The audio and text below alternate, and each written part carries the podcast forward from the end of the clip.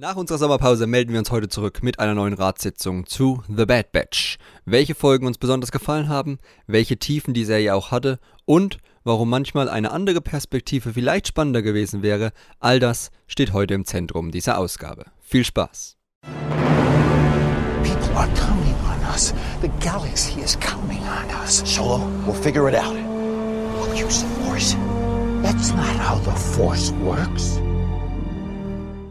Hallo und herzlich willkommen zu einer neuen Ausgabe des Jedi Cast. Heute zu The Bad Batch mit Kai Georg. Hallo. Und Debütanten Lukas. Hallo. Herzlich willkommen im Jedi Cast. Hallo. Ja, heute mal wieder neue, eine neue Stimme, die ihr hört. Das ist ja mal, hatten wir mit Julian das letzte Mal schon ein bisschen her. Ja, äh, Lukas, du hast einige Bad Batch Folgen rezensiert, ne? Auf unserem Blog. Und hast genau. gedacht, wirfst du deine Stimme mal in den Ring heute. Aber auf jeden Fall. Freuen wir uns drauf. Gut. Ja, wir reden heute über Bad Batch. Die erste Staffel ist jetzt vorbei, wenn ihr das hört und wenn wir das aufnehmen auch. Und es waren insgesamt 16 Folgen, die liefen vom 4. Mai bis zum 13. August auf Disney Plus, jede Woche. Und die Serie spielt während, also anfangs während, dann hauptsächlich nach Order 66, den Umbruch von Republik zu Imperium wird ein bisschen behandelt. Und es ist so ein bisschen nicht nur grafisch, sondern auch handlungstechnisch die Fortsetzung von The Clone Wars. Und da jetzt erstmal meine Einstiegsfrage an euch. Ähm, wie war denn bei euch die Beziehung zu The Clone Wars? Also wie habt ihr, habt ihr das damals geguckt, als es rauskam? Habt ihr das irgendwann mal nachgeholt? Oder wie war da eure Erfahrung mit der Vorgängerserie quasi? Ja, wer fängt denn an? Wie du magst, fang ruhig an. Okay, gut. Also ich ähm, habe ja 2009 zum ersten Mal die Saga gesehen und bin dann dort Fan geworden. Ähm, und da hat sich sehr gut getroffen, dass ich gerade im richtigen Alter war und die zweite Staffel von The Clone Wars im deutschen Fernsehen lief zum ersten Mal. Und das war im Prinzip so ein bisschen mein erster Kontakt mit Geschichten in der Galaxis, die über die Filme hinausgehen. Also, ähm, ja, The Clone Wars hat mir halt ein bisschen mehr den Weg geebnet, mehr Geschichten abseits der Filme zu erleben, die dann auch zu Büchern und Comics später führten. Aber The Clone Wars war, wenn man so will, mein Einstieg ins Fandom so richtig. Hm. Und dann habe ich immer die Folgen gesehen, wenn sie kamen. Bei Staffel 4 und 5 habe ich sie irgendwie verpasst und habe sie dann später auf DVD nachgeholt. Und ähm, natürlich bin ich auch ziemlich traurig gewesen, als es dann sehr plötzlich im Zuge des Disney-Kaufs abgesetzt wurde. Karl Georg, bei dir, ich weiß gar nicht, warst du damals beim Clone Wars Podcast dabei?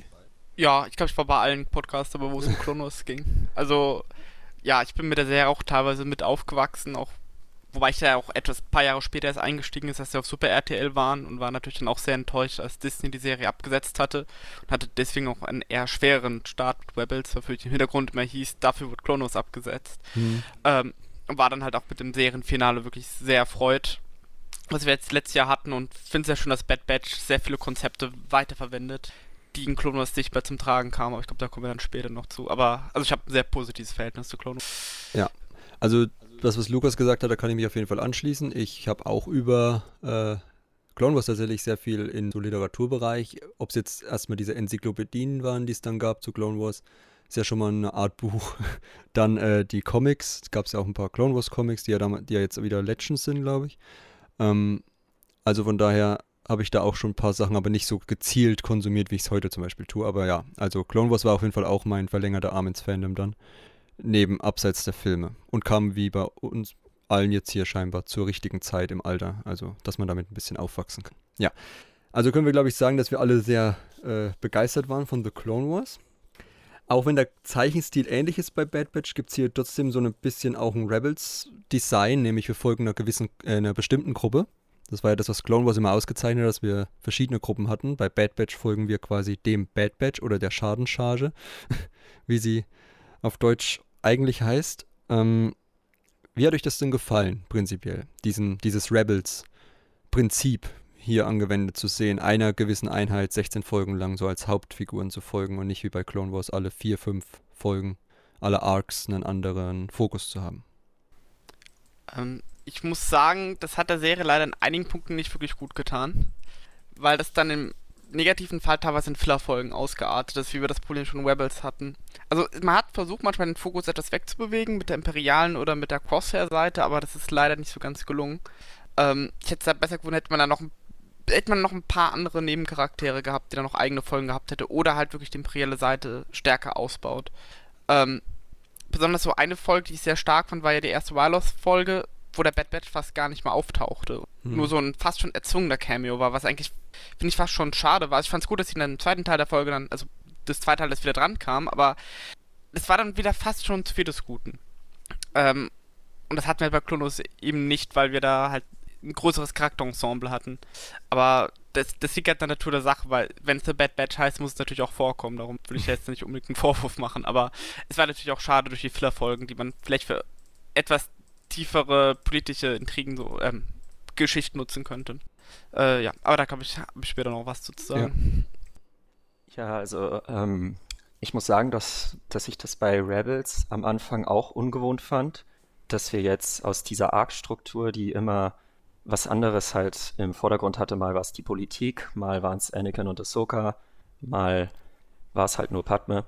Ähm, und dann auf einmal bei, bei Rebels einen Kreis an Hauptfiguren zu haben, der sich von Folge zu Folge relativ abgeschlossen bewegt, fand ich erst ungewohnt, konnte mich dann aber damit recht gut anfreunden, was glaube ich in erster Linie daran liegt, dass ich die Ghost Crew immer interessanter fand in ihrer Zusammensetzung. Also, ähm, als letzten Sommer The Bad Batch angekündigt wurde, war mein erster Gedanke, dass ich nicht glaube, dass diese Truppe eine Serie tragen kann. Einfach weil sie wenn man so will, nicht genug Abwechslung bringt. Ja. Das wurde ja dann ein bisschen versucht mit Omega zu kompensieren. Aber bei Rebels hast du halt Figuren mit mehr Profil, die zwar auch ein bisschen stereotypische ja, Anzeichen haben, aber die trotzdem für mich einfach irgendwie spannender waren. Also dem kann ich mich auf jeden Fall anschließen. Und ja, die Ankündigung, ich glaube, da hatten wir alle ähnliches, eine ähnliche Reaktion. Ähm, weil ich jetzt auch kein größt, nicht der größte Fan der vier Folgen in der letzten The Clone Wars Staffel war von dieser Gruppe. Von daher hatte ich dann so ein paar Bedenken. Aber da kommen wir dann auch noch nachher drauf, wenn es gerade um die Figurenzeichnung geht, ja dann trotzdem 16 Folgen oder sagen wir mal 15 Folgen, weil der Bad Bitch in der einen kaum vorkam, ähm, begleitet haben. Genau. Dann als letztes noch so ganz grob über, ja, überblickmäßig, wenn ihr jetzt so euren Liebling, eure Lieblingsfigur wählen müsstet, ohne es jetzt kurz zu erklären, weil wir noch im spoilerfreien Teil sind, ähm, welche wäre das denn in der Serie? Also auf welche F Figur kann man sich denn am meisten freuen, eurer Meinung nach? Ja, wenn dann Hunter. Hunter, okay. Also den Anführer der Gruppe, ja. Genau. Und bei dir, Kai Georg? Also ich muss ehrlich sagen, wirklich eine Lieblingsfigur habe ich da nicht rausgezogen. Also, ich, also für mich, also hat die Serie sehr von Worldbuilding gelebt, wo ich wirklich Spaß dran hatte. Ähm, ansonsten, wenn es wirklich spezifisch auf Figuren gibt, dann wird es Omega sein. Also zum einen sehr sympathisch und ich bin immer noch sehr gespannt auf die Hintergründe, wie sie ähm, ähm, wie kann man das ausdrücken, zum, zum Entstehen kam. Mhm. Als genetischer Klon von Django. Also da bin ich auch sehr auf die Hintergründe dazu noch gespannt. Ja, ja gut, äh, ja, ich würde sagen Sid. Die hatte ungefähr die gleiche Meinung zum Bad Batch wie ich, also von daher passt das. Die hat auch so schöne ja, Namen Sid. für sie gefunden. Hm? Sid war auch super. Ja. Definitiv. Okay, dann würde ich sagen, gehen wir mal ein bisschen mehr in die Spoiler-Bereiche. Also, ne, wer hier meistens hören uns eh die Leute zu und gerade bei der Serie, die jetzt auch schon komplett durch ist, ist jetzt auch nicht so schwer. Die kam ja auch diesmal gleichzeitig auf Deutsch, logischerweise. Also, es ist nicht so wie bei den Romanen, die wir sonst besprechen, die ja dann immer erst auf Englisch erschienen sind. Ich hoffe mal, alle, die hier zuhören, haben es gesehen. Ab jetzt auf jeden Fall solltet ihr das getan haben. So. Fangen wir mal mit dem groben Handlungsrahmen an. Äh, wie gesagt, die Serie beginnt bei Order 66. Dann gibt es eine sagen wir mal, Differenzen in der Gruppe, wo es da alles in der ersten Folge, die erste Folge ist auch über natürlich lang, also ich glaube 70 Minuten fast. Ähm, dann schließt sich Omega dafür quasi an, dann fliehen sie, dann sind sie ein bisschen Auftrags, ja, Attentäter will ich nicht sagen, Söldner für Sid. Dann geht's ab und dann geht's mal kurz nach Ryloth als so ein Zweiteiler ein bisschen und dann äh, entdecken sie den großen neuen Plan des Imperiums. Das war so ein bisschen so die, die, grobe Handlungsstruktur des, der ersten Staffel, würde ich sagen. Und da die Frage, hat euch das, beziehungsweise war euch das genug? Also, ähm, ja, hättet ihr euch da irgendwas anderes gewünscht oder anders ein bisschen mehr, weiß nicht, mehr Einblick in gewisse Sachen gewünscht? Zum Beispiel so bei Auftrags, Auftragstäter, Täter, Söldner für Sid, könnte man ja denken, hm, Das ist doch perfekt, um mal die Folgenlänge, äh, die Folgenanzahl ein bisschen in die Höhe zu treiben. War das so, eurer Meinung nach? Oder hatten die alle irgendwie eine Relevanz, die Folgen? Also, ich muss sagen, so einige der Sid-Folgen waren schon ziemliche Filler, weil die halt die Story nicht wirklich viel vorangebracht haben. Ja. Ähm, was mir dann halt besonders gefehlt hat, also besonders bei der Folge, die auf ähm, Rexus Prime gespielt hat, das war im Trailer, hatte ich wirklich gedacht gehabt, man sieht so die imperiale Invasion auf Rexus und wird dann so miterleben, wie halt auf der separatistischen Seite der Krieg beendet wurde. Da fand ich wirklich sehr schade, dass einfach nur so dieser Status quo gezeigt wurde im Sinne von, ja, Krieg ist vorbei und fertig. Ähm, das war mir dann etwas zu dünn. Da hatte ich wirklich, also das, das war auch so eine der Sachen, die ich mir erhofft hatte nach dem ersten Trailer, so dass man da wirklich diese politische Seite mehr sieht.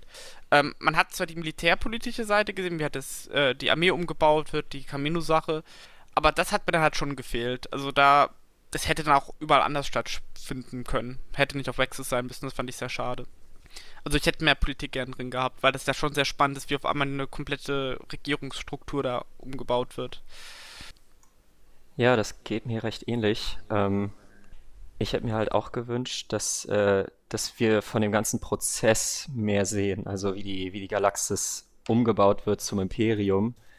Die Serie wirkte halt alles in allem so, als ob es atmosphärisch und ähm, ja, eben auch politisch ziemlich schnell geht. Also als ob wirklich kaum, dass der Krieg vorbei ist, der neue Status quo, der jetzt 20 Jahre lang in der Galaxis halt Thema ist, äh, so etabliert ist. Und ähm, irgendwie hat sich die ganze Galaxis in der Serie auch sehr klein angefühlt für mich. Hm. Also bei, bei Rebels hatte ich mehr das Gefühl, dass es sich eben alles auf einen lokalen Sektor erstmal beschränkt. Die Serie wurde ja dann auch später größer. Aber hier bei Bad Batch hat sich irgendwie ja, hat es sich nicht so groß und bedeutend angefühlt, wo auch nicht wirklich zugeholfen hat, dass der Admiral Rampart immer überall aufgetaucht ist und scheinbar ganz viele verschiedene Zuständigkeitsbereiche hat. Ja. Genau, da, da hätte ich mir einfach ein bisschen mehr gewünscht. Ja, dem kann ich mich auf jeden Fall anschließen. Also für mich hat sich das so ein bisschen angefühlt, wie es wird ein Schalter umgelegt und plötzlich ist die Galaxis das Imperium. Also in mancher Hinsicht. Es gab genau. diese kurze Umbauzeit, ganz, ganz kurz nur und wie wir, wie, wie wir schon gesagt habt, ähm, plötzlich gibt es dann die Projekt äh, Kriegsmantel und die äh, Sturmtruppen sind jetzt ein Ding, die, das, die Klone werden ganz schnell abgesägt. Würde man ja denken, das dauert ein bisschen länger. Also wir hatten ja in der zweiten Folge dieses neue ID-System, was da eingeführt wurde. Und kurz darauf gibt es quasi schon die ersten Rekruten, die da irgendwie groß, also so, so einen Bewerbungsprozess. Ich meine, vielleicht hatte Perpetin das auch alles schon im Schubfach liegen, weiß ja keiner. Aber ähm, ja, das wirkte alles zu schnell und da hätte man auch wirklich viel, viel mehr Einblicke machen können. Und was mir persönlich gefehlt hat, und das schließt so ein bisschen an Karl Georg auch an, der ja, ähm, ja dieses, diesen Umbruch auf, im Republikan im separatistischen Parlament gerne gesehen hätte, das wir ja damals in den Clone Wars Folgen gesehen haben, ähm, hätte ich gern auch einen Einblick in den Senat mal gehabt, einfach so, also nach dem euphorischen Klatschen und Zustimmen zum Imperium, wie sieht's denn da jetzt aus? gibt es da vielleicht schon irgendwie Getuschel unter gewissen Senatoren, weil wir wissen ja, dass einige von denen noch länger da trotzdem dabei bleiben ähm, und sich ja später abspalten mit Mon Mothma und Co. Also wie sieht es da aus? Gibt es da jetzt schon irgendwie Bedenken? Haben die irgendwelche Gesetzesvorhaben, die dann irgendwie abgeblockt werden oder so? Und da schadet der Serie halt wirklich dieser Fokus auf diese eine Gruppe. Weil da hätte halt Clone Wars, das Clone Wars Prinzip sehr gut reingepasst. Da hätte man einfach zwei Mon Mothma Folgen gehabt und hätte das auch abgedeckt. Also ja, ich glaube, man hätte das ein bisschen atmosphärischer machen können, wenn man die Serie nicht The Bad Batch genannt hätte. Ja, auf jeden Fall. Auch eine ähm, Sache, die mich da. Oh, sorry, ich wollte dich nicht unterbrechen. Ja, alles gut. Äh, nee, ich wollte nur sagen, dass ich auch der Meinung bin, dass es der Serie eben besser getan hätte, wenn man den Fokus neu gesetzt hätte. Also das, das Bad Batch hätte ja eine Rolle spielen können, aber möglicherweise halt eben nicht im Zentrum stehen. Und was mir persönlich auch gefehlt hat, war, dass man zwar viele ungenutzte Clone Wars Konzepte genutzt hat. Also das hatten wir ja immer wieder auch auf Pantora und so in Folge 4 war es, glaube ich. Ähm, aber dass dann einige offene Handlungsstränge eben wirklich lieb lieben sind. Also dass man sich nicht bewusst dazu entschieden hat, manche offene Fragen aus Clone Wars, die in der verkürzten siebten Staffel nicht mehr beantwortet werden konnten, irgendwie fortzusetzen, abgesehen von Cat Banes auftauchen. Also das fand ich ehrlich gesagt auch schade, weil ich so diese leichte Hoffnung hatte, dass man wenigstens so diesen Bad Batch Kashyyyk Vierteiler so als Rückblende oder so noch bekommt oder so als Intro. Aber ich, wir haben so die leise Vermutung, dass Disney da das noch nicht hat fallen lassen. Also dass sie da vielleicht so einfach so Kurzfilme machen, im Sinne von wie der Bad Batch 4 ähm, Auftakt, dass sie einfach mehrere Folgen in einen zusammenmischen und dann halt das einzelne Film das machen. Also das ist so meine Hoffnung, damit halt diese offenen Stränge noch aufgelöst werden können. Das wäre eigentlich sehr schön besonders weil die Serie jetzt, glaube ich, nicht unerfolgreich war, würde sich zumindest der Kashyyyk Bad Batch vier Teile anpassen. Äh, anbieten, meine ich. Ja.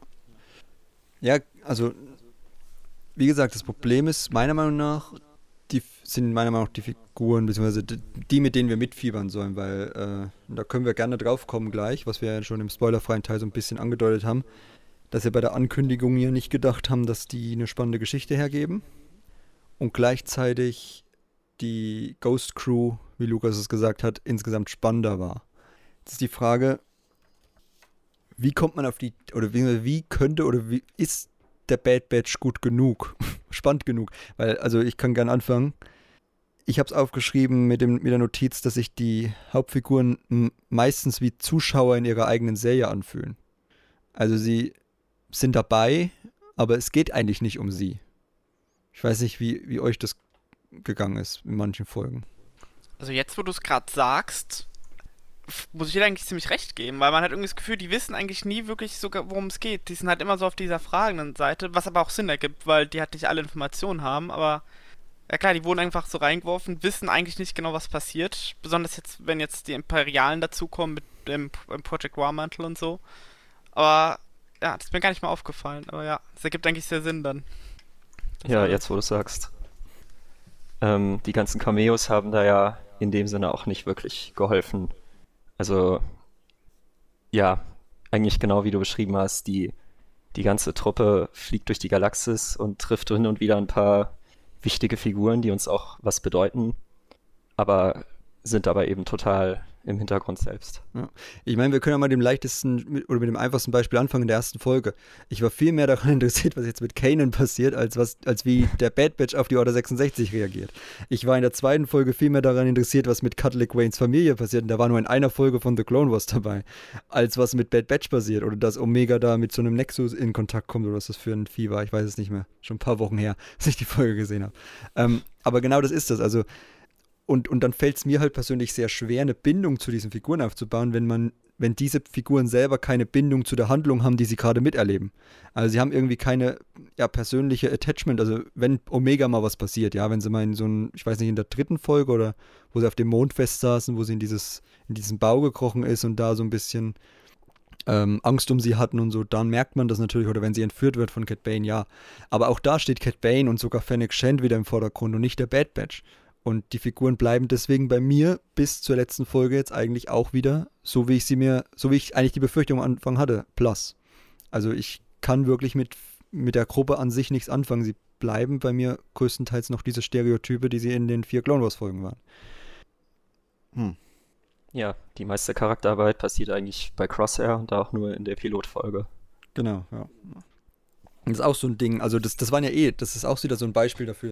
Ich fand mit die spannendsten Szenen waren natürlich die, als wir auf Camino waren und so ein bisschen das, die Pläne des Imperiums mitbekommen haben. Und das dürfte eigentlich nicht der Fall sein, wenn, wenn die Serie wirklich sich auf ihre Hauptfiguren fokussiert. Und wenn sie es nicht will, dann sollte man die Serie nicht danach benennen. Also es ist jetzt nicht unbedingt eine Kritik an der Serie an sich, sondern einfach, dass ich mit den Hauptfiguren nichts anfangen kann, größtenteils, weil sie halt einfach, wie gesagt, nur, ja, fast wie ich bin. Die gucken da nur zu und verstehen ich glaube, ich weiß mehr über die Handlung als die, was da gerade passiert auf Ryloth zum Beispiel oder so. Also, das ist halt schade im Endeffekt. Wenn man jetzt zum Beispiel die Serie zwei Folgen aus Heras Sicht erzählt hätte und nicht den Bad Batch da als, als Protagonisten reingebracht hätte, so wie man das bei der ersten gemacht hat, was ja Karl Georg gesagt hat, dass das eine seiner Lieblingsfolgen war, weil der Bad Batch da nicht groß aufgetreten ist, wenn ich dich richtig verstanden habe, ähm, dann macht man, glaube ich, was falsch mit den Hauptfiguren. Aber ja, ähm, das hände aber, aber nichts daran, dass die Handlung an sich spannend ist, dieser Umbruch. Man hätte bloß das vielleicht ein bisschen den Fokus verschieben können. Gut. Welche Folgen würdet ihr denn äh, sagen, hätte man sich sparen können? Also jetzt nicht unbedingt, weil sie schlecht waren, sondern einfach, weil sie halt nicht wirklich viel zur Handlung beigetragen haben, oder? Definitiv die 13 befallen. Ja. Beziehungsweise Infested auf Englisch. Also, das war, das war die erste Folge, wo ich mir wirklich dachte, wa warum habe ich das gerade geschaut? Also bei, bei allen anderen Folgen hatte ich wenigstens im schlimmsten Fall 20 Minuten nette Star Wars-Unterhaltung, aber, aber bei der, ach, das ist ja auch in meiner Rezension, glaube ich, ein bisschen mhm. angeklungen. Mit der Folge hatte ich meine Schwierigkeiten. Ja, in den anderen Folgen hat man halt, selbst wenn es die Mattes-Schwestern sind, wo ich kurz PTSD bekommen habe, ähm, hat man trotzdem Figuren, die man schon ja irgendwie kennt und die halt dann wieder aufgegriffen werden. Das, wie gesagt, das gehört auch zu diesem kleinen Galaxis-Syndrom. Ne? Also, was, man hatte ja quasi in jeder Folge irgendeinen äh, Cameo-Auftritt oder nicht mal Cameo, sondern halt als Nebenfiguren eigentlich. Die dann aber eigentlich als Hauptfiguren den, dem Haupt, den Protagonisten die Show gestohlen haben, so ein bisschen. Aber ähm, genau, also die Folge, also Befallen war wirklich auch für mich die komplett sinnloseste, weil die hat, klar, die hatte die Pikes ein bisschen drin, aber das waren jetzt, also da war keine Gruppierung oder so oder Figur drin, die wir jetzt irgendwie besonders kennen sollten und die uns besonders ans Herz gewachsen ist und von daher hat die eigentlich, es war halt so ein bisschen eine Sit-Folge, weil sie halt ihren, ihr Lokal verloren hat, aber gut, das bringt den Bad Batch jetzt auch nicht voran. So eine Sit-Com. Ja, sehr gut. Haben schon gleich den Titel. Ja. Oh je. ähm, aber ich muss da Lukas absolut zustimmen. Also das war auch so die Folge, die ich so am negativsten in Erinnerung hatte, weil das wie eine der Mattes-Folgen, es fängt da an, wo es aufgehört hat. Nee, es hört da auf, wo es angefangen hat. Also im Endeffekt bringt es nicht so viel. Und ich, ich fand auch die Verbrecher kamen mir da viel zu kindisch rüber. Also ich konnte diesen Devorianer nicht ernst nehmen, wirklich. Und also es waren für mich nicht wirklich kompetente Verbrecher. Das war, das hatte wirklich fast so Kinderserienniveau. Und das fand ich halt wirklich sehr schade, weil das eigentlich schon eine sehr ernste Atmosphäre ist. Also an sich, weil die auf der Flucht sind und so. Und dann kommt sowas. Das fand ich dann halt jetzt auch für die Charaktere sehr unpassend. Darum dann auch sehr schade. Ja, also wie gesagt, stimme ich euch absolut zu. Das war wirklich eine schwächere Folge. Andere Folgen könnte man auch als solche bezeichnen. Wie zum Beispiel eben die zweite, Cut and Run und so. Aber die waren halt eher dann wieder dadurch, dass sie halt Figuren, die man als Clone Wars-Fan kennt, reingebracht hat. Es würde mich eine Sichtweise von demjenigen interessieren, der Clone Wars jetzt nicht so kennt und mit Bad Batch vielleicht anfängt. Mhm. Weil es waren ja doch viele Figuren aus Clone Wars dann da. Und teilweise ähm, Rebels. Aber ich finde, ähm, die Folge bringt halt auch ein bisschen noch, was ist in der Galaxis gerade los. Weil jetzt mhm. auf einmal Identifikationszwang und so ist. Also, wobei mich wundert, warum man sich vorher nicht wirklich identifizieren musste.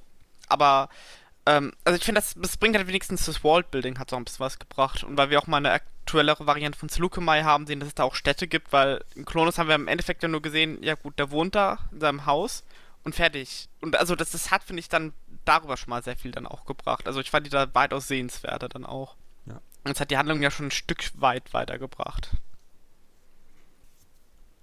Okay, genau. Ich habe nämlich auch aufgeschrieben, die größte Stärke in der Serie ist, und ich glaube, da können wir uns alle einig sein, das Worldbuilding. Oh ja. Die geht halt manchmal ein bisschen unter, haben wir auch schon besprochen. Und jetzt habe ich ja Karl Georg hier, unseren. Ich habe heute übrigens zwei Berühmtheiten hier. Ich habe einmal den Kanon-Timeline-Hüter und den Legends-Timeline-Hüter hier. Also, das ist ja die geballte Kompetenz, die man heute haben kann. Äh, ist mir jetzt erst aufgefallen. Ja, Karl Georg, äh, wir haben ja am, am, Ende der Staffel einen gewissen mhm. Legends-Rekanonisierung Oh ja. Den ich nicht erkannt habe. Ich, ich auch nicht. es äh, von anderen hören. Ja, ich habe es auch erst dann auf Twitter mitbekommen. Bin aber jetzt auch nicht so bewandert, wie gesagt, in Legends. Deswegen, Kai Georg, erleuchte uns. Ja, ähm, also ich muss auch zuerst sagen, also das war auch ursprünglich so mein Gedanke, als ich das gesehen hatte. Und dann war ich sehr froh, dass Florian mir das dann bestätigt hat. Also indirekt dann. Nee, also wir sehen ja in der letzten Folge, sehen wir, wie äh, Nalasse auf einen Waldplaneten ankommt, wo wir so eine Art Forschungsstation äh, des Imperiums sehen, mit einer auch so eine gewisse Uniform, äh, eine Frau, die eine gewisse Uniform hat, wie wir das von den Klonern aus Mandalorian kennen.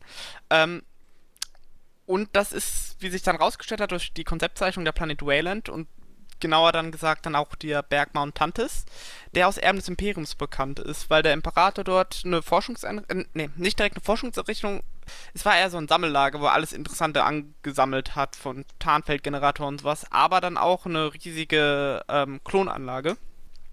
Äh, jetzt in den Legends war das dann so, dass man da, wenn man das, wenn man Thrawn das machen lässt, der die Macht gut und alles ähm, abdriftet, äh, in 24 Stunden oder 24 Tagen neue Klone erschaffen kann. Also das wird, denke ich, jetzt nicht so schnell da funktionieren. Ähm, aber das war halt ein sehr relevanter Teil, äh, Aspekten der Thrawn-Trilogie. Also übrigens jetzt Spoiler zur Thrawn-Trilogie, aber ich denke mal, das darf dann jetzt auch sein. Nee, ähm, und da gibt sich natürlich dann die Frage, ob wir so eine Art Mini, ähm, so eine Art Neuauflage der Thrawn-Trilogie bekommen können, jetzt auch in Hinsicht zum Mandalorian. Hm. Die Frage natürlich auch, was wird da jetzt gemacht? Wird da jetzt Grogu geklont oder zumindest mit ihm Experimente angestellt? Wird da Snoke irgendwie schon entwickelt? Plant der Imperator da schon seine Nachfolge in seinen Klon mit Snoke und so? Oder züchtet er sich da eine neue Klonarmee? Also da, da lässt sich sehr viel machen. Ähm, ja, bin mal sehr gespannt, wie es da geht. Also Sieht natürlich nicht aus wie den Legends, aber ich finde, so wie die es da gemacht haben, sieht es tausendmal besser aus. also, erst als ich, ich, als ich das zum ersten Mal gesehen hatte, bevor die, die Forschungsstation gezeigt haben, dachte ich, das sieht klasse aus. Und dann, als mir langsam klar wurde, was es ist, wurde es immer besser. Nee. Ja, also bei Mandalorian bin ich ja auch ein bisschen bewandert, da schreibe ich ja die Rezension jedes Mal, wenn mal wieder eine neue Staffel kommt, freue ich mich schon drauf. Äh, und ja, da hat mich auch das, das, das ist mir aufgefallen beim Gucken tatsächlich. Also nicht der Planet, aber das, die Insignien von der, von der Frau, die Nala See willkommen heißt. Und die sind ja gleich wie bei Dr. Pershing in Mandalorian. Also da gibt es auf jeden Fall eine Verbindung, ne? gerade auch mit Dave Filoni, der natürlich der ja an beiden Sachen beteiligt ist. Also ich glaube, wir haben dann da den, den Anfang dieses Projekts, der dann in, ähm, ja, in Mandalorian mit Grogu fortgesetzt werden sollte mal schauen, wie das weitergeht. Ich bin auf jeden Fall gespannt. Aber da lässt sich, glaube ich, noch einiges rausholen, gerade beim Bad Batch. Wir wissen ja, dass es jetzt eine zweite Staffel gibt. Mal schauen, wie das dann weitergeht. Also können wir am Ende ein bisschen spekulieren, was wir in der zweiten Staffel sehen werden und ähm, was da so im Fokus stehen könnte. Nicht, dass wir dann in Staffel 2 sehen, wie Thrawn zum Imperium kommt und dadurch dann diverse Kanon-Romane überschrieben werden. Wäre nicht das erste Mal in der Serie. Ja, aber gerade sagen, noch so ein Wunderpunkt, ne? Es hatten wir gleich am Anfang der Serie, so schön die erste Folge auch war und so lang, aber wir hatten gleich die, ja, den, den kleinen Aufschrei von Millionen Stimmen, die dann plötzlich verstummten, äh, dass der Canon-Comic überschrieben wurde. Jetzt muss ich zu meiner Schande gestehen, dass ich den nicht kenne. aber. Da hast äh, du was verpasst. Glaube ich. Ich habe auch bis jetzt nur Gutes äh, gehört, aber hast du ihn gelesen, Lukas? naja, äh, es ist Kanon. Ja, gut, also, äh, gut. ja, genau. Ich habe ihn gelesen. Ähm, zwar auch recht spät, ich glaube, als alle Zeichen, Achtung, Spoiler für Star Wars Rebels, äh, als in Staffel 4 alle Zeichen darauf standen, dass halt Kanan bald das Zeitliche segnet, habe ich sie mir dort genommen und endlich mal durchgelesen an einem Stück. Und äh, ich fand den ziemlich gut. Und der hat dann auch emotional für mich den Abschied von Kanan, der dann in Rebels stattfand, vorbereitet.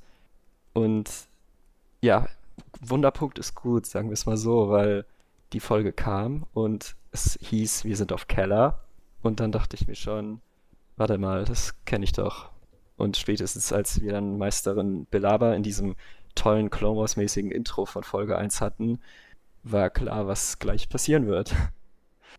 Ist ja nicht, nicht das erste Mal, wenn man bedenkt, dass, auch wenn das da noch eine Stufe drunter meiner Meinung nach ist, der Roman ein bisschen überschrieben wurde mit der siebten und finalen Clone Wars Staffel. Ja, und, und also manche ja, sagen ja auch, dass, dass, dass die Einbindung von, jetzt habe ich den Namen vergessen, dem äh, Cobb Van in Mandalorian auch ein bisschen entgegen der Romanvorlage war. Also ja, so ein paar Anpassungen gab es da schon, aber ja, was hat sich denn groß geändert? Also wurde da wirklich jetzt auch der, der Ablauf, also natürlich, was wahrscheinlich der größte Unterschied ist, ist, dass der Bad Batch nicht aufgetaucht ist im Comic. Genau, und ähm, wenn ich mich richtig erinnere, ist es auch schon eine Weile her. Ähm, also es findet, es findet halt nicht richtig im Kampf statt, so wie in der Folge. Hm. Also es sind, es sind dann so Kleinigkeiten wie die, wie die Farbmarkierungen von der Kloneinheit dort. Das war ja jetzt in der Serie, glaube ich, rot und im Comic grün oder genau andersrum. Ich glaube andersrum, aber ja.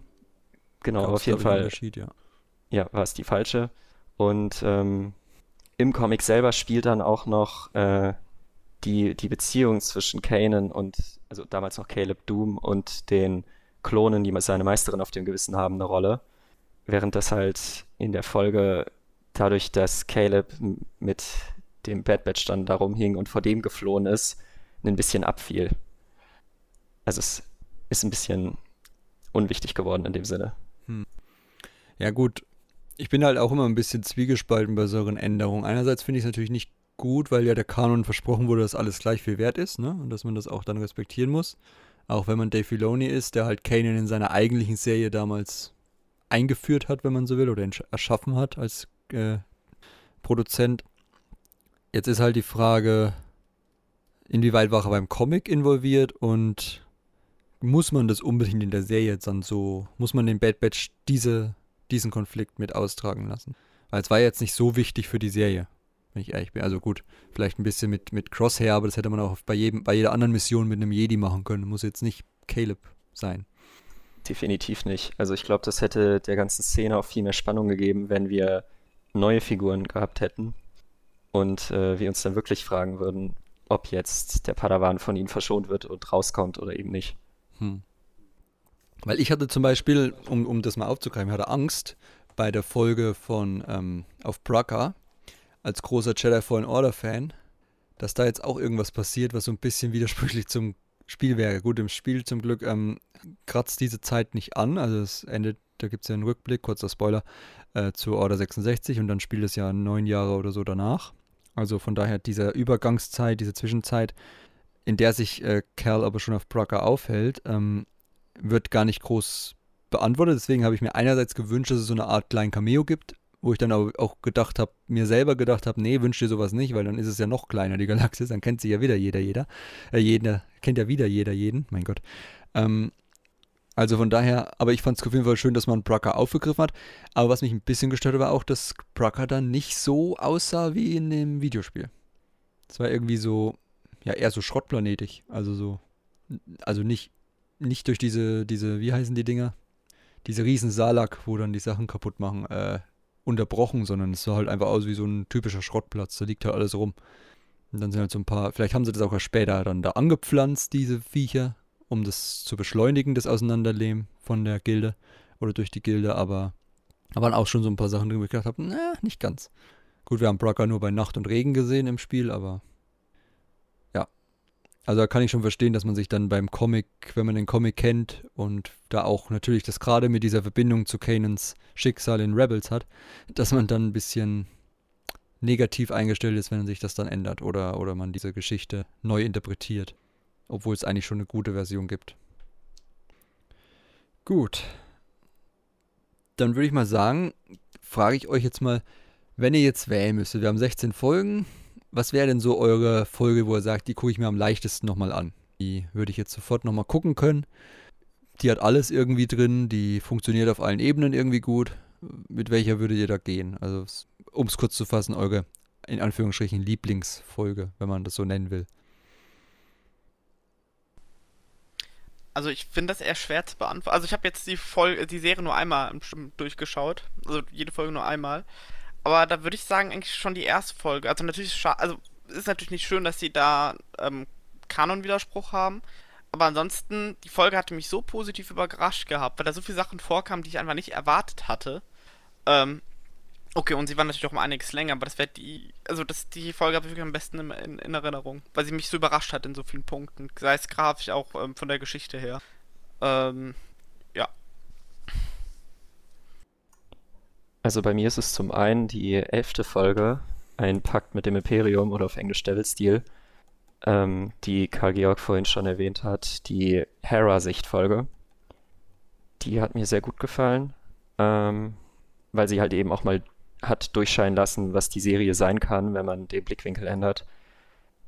Aber ich glaube, am allerbesten gefällt mir tatsächlich die vorletzte Folge, Rückkehr nach Camino. Also die erste Hälfte des Staffelfinals. Die fand ich wirklich besser als die anderen, mhm. weil sie halt mal schöne Dialoge hatte und weil sie mich halt auch mal hat mitfiebern lassen und spätestens dann am Ende, wenn die drei Veneter-Sternzerstörer da Feuer auf Camino regnen lassen, war die halt auch wirklich, wirklich schön anzusehen und wirklich unterhaltsam. Genau, ich glaube, die ist meine Lieblingsfolge innerhalb der Serie. Hm. Ja, das, das, ist auch so ein Ding, was ich, wo ich der Serie auch zugutehalten muss. Die hat zumindest in der ersten Staffel so einen Rahmen mit Camino, ne? Also kommen ja nicht wieder dorthin zurück bis zur letzten, bis zu den letzten beiden Folgen. Wie der Titel ja auch verrät. Ähm, und so ein bisschen so die, dieses verdeutlicht am besten, glaube ich, den Umbruch. Also als sie dort das erste Mal ankommen, ist Camino noch so, wie sie es eigentlich fast kennen, also dass dann mehr Leute patrouillieren und auch diese äh, Imperi imperialen Senatswachen da sind, also diese roten. Also nicht die von Palpatine, sondern die Klonwachen von Coruscant. und da halt diese Ansprache dann stattfindet, also ein bisschen Anspannung ist da schon, aber es ist halt noch so, wie man es kennt. Da laufen Kaminoaner rum, da laufen Klone rum, geordnet durch die Gänge. Und ja, am Ende der ersten Staffel hat man dann die Zerstörung von Camino, das Wahrzeichen so ein bisschen, die Heimat der Klone, darf man ja auch nicht. Also wenn man denkt, was da damals die Clone Wars Folge sehr gut geleistet hat, die ja dieses Thema hatte, dass da Camino angegriffen wird und da ja eigentlich auch der, der Namensgeber ähm, sein edles Opfer geleistet hat auf Camino für diese Kloneinheit, ähm, passt das schon sehr gut zu dieser Gruppe, dass die dann halt auch bei der Zerstörung von Camino anwesend sind und das halt dann quasi so ein bisschen als Übergang in ein neues Kapitel. Also jetzt ist es endgültig. Jetzt ist wirklich diese Republik verloren. Also sie haben keine Zukunft mehr, egal ob sie jetzt nochmal zurückgehen würden oder so, weil selbst die Klone, die noch gibt, wie Crosshair oder so, werden ja schon ausrangiert oder beziehungsweise interessiert sich Rampart nicht mehr so sehr für ihn, was mit ihm jetzt ist. Wenn er da ist, stirbt er halt. Pech. Also die Klone sind nicht mehr wichtig, selbst wenn sich das Crosshair so ein bisschen einredet. Also das, das macht die Serie schon gut, so als auf dieser Meta-Ebene, vielleicht, wenn man das so will. Ja, und gibt dir halt auch, also der Staffel jetzt zumindest eine Daseinsberechtigung, weil sie ja was zur Saga beiträgt, in der wir ja auf, das erste Mal auf Camino waren mhm. und äh, dann durch Clone Wars immer wieder von dort erfahren haben, dass, dass dadurch dieses Kapitel jetzt einfach zugemacht wird, äh, hat The Bad Batch auch etwas, was es eben der, der Saga und dem Kanon im Allgemeinen mitgibt. Also halt ein großer Umbruch, mit dass Camino halt quasi zerstört wird und dann ab da keine Rolle mehr spielt. Was ja auch schon scheinbar länger geplant war. Genau, ja, ähm, um meine Lieblingsfolge noch zu benennen, würde ich auch fast sagen, also ich kann auf jeden Fall ganz leicht mit äh, ein Pakt mit dem Imperium mitgehen. Habe ich, glaube ich, auf Twitter geschrieben, dass es bis jetzt meiner Meinung nach die beste Folge war und es zufällig diejenige war, wo der Bad Batch nicht vorkam. Also ich bin da wirklich voll auf, der Seite, weil es halt, wie gesagt, den Blickwinkel geändert hat, genau. Und das hätte halt zum Beispiel ein Zweiteiler mit Hera sein können und den Bad Batch als Nebenfiguren. Also, aber der erste Teil war halt deswegen schön, weil man halt erstmal dieses, so ein bisschen auch diese kindliche Sicht auf die imperiale Besatzung, dann diesen Komplott so ein bisschen mit Enfritin und dass man sich halt nicht an alle Regeln hält und früher konnte man das ja machen als Hera wahrscheinlich, da mal irgendwie sich irgendwo hinschleichen. Und da war es halt die Republik. Den, man kennt den Klon-Commander und sowas. Und dann merkt man halt, nee, das ist nicht mehr so leicht. Also der Klon-Commander muss dann auch schon hier Konsequenzen ziehen. Und wenn man die Verbindung nicht hätte, dann hätte Hera zum Beispiel ganz schön Ärger bekommen. Und da merkt man halt auch, dass sich da die Verhältnisse auf Ryloth wieder umkehren in das, was man eigentlich hinter sich gelassen hat, nachdem man ja befreit hat in Clone Wars. Von daher ähm, sehr starke Folge, wegen dem Perspektivwechsel. Und ansonsten auf Basis meiner Kritik am Anfang, dass wir, dass sich der Bad Batch sehr als Zuschauer in seiner eigenen Serie anfühlt, muss ich auch Folge 1 sagen, weil genau da können sie ja gar nichts anderes sein als Zuschauer, weil ja der Umbruch quasi sie auch überrascht, logischerweise, weil der Order 66 bei ihnen nicht funktioniert oder nicht richtig funktioniert, auch wenn sie die Chips haben, aber durch die Mutation halt nicht. Ähm, und sie deshalb auch darauf reagieren, was da passiert, also auf die, Rea auf die Rede von Palpatine und so. Da fühlt sich diese, dieses ja, Nebenstehen in seiner eigenen Serie ja irgendwie richtig an. Nicht so wie dann bei anderen Folgen, wo sie wirklich eher so Aufträge auf annehmen und gar nicht mit diesen Figuren was zu tun haben. Die aber dann trotzdem irgendwie eine gewisse Bindung zu denen aufbauen sollen.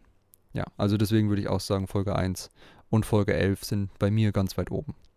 Von sowas in der Richtung hätte ich dann gerne mehr in der zweiten Staffel. Also gerade so Hera einfach mal den, den Blickwinkel so ein bisschen ändern. Auch, man hätte sich auch mal eine Folge geben können. Ich glaube, die Folge war das, wo sie auf diesem Mondfest saßen. Ne? Da war ein bisschen mehr imperiale Sicht drin, wenn ich richtig bin. Deswegen haben die halt auf dem Mond da festgesessen, damit sie nicht so viel zu tun haben. Und man häufiger auf die, das war ja da auch, wo sich die neue Einheit rund um Crosshair gebildet hat. Und wo sie dann, glaube ich, auch Saw Gerrera verfolgt haben. Oder war das schon in der ersten Folge? Ähm, in der ersten Folge sollte das Bad Batch genau. äh, Saw Gerrera ausschalten und in Folge 3 die neue Einheit war es dann Crosshair, genau, okay, mit seiner genau, neuen ja. Truppe.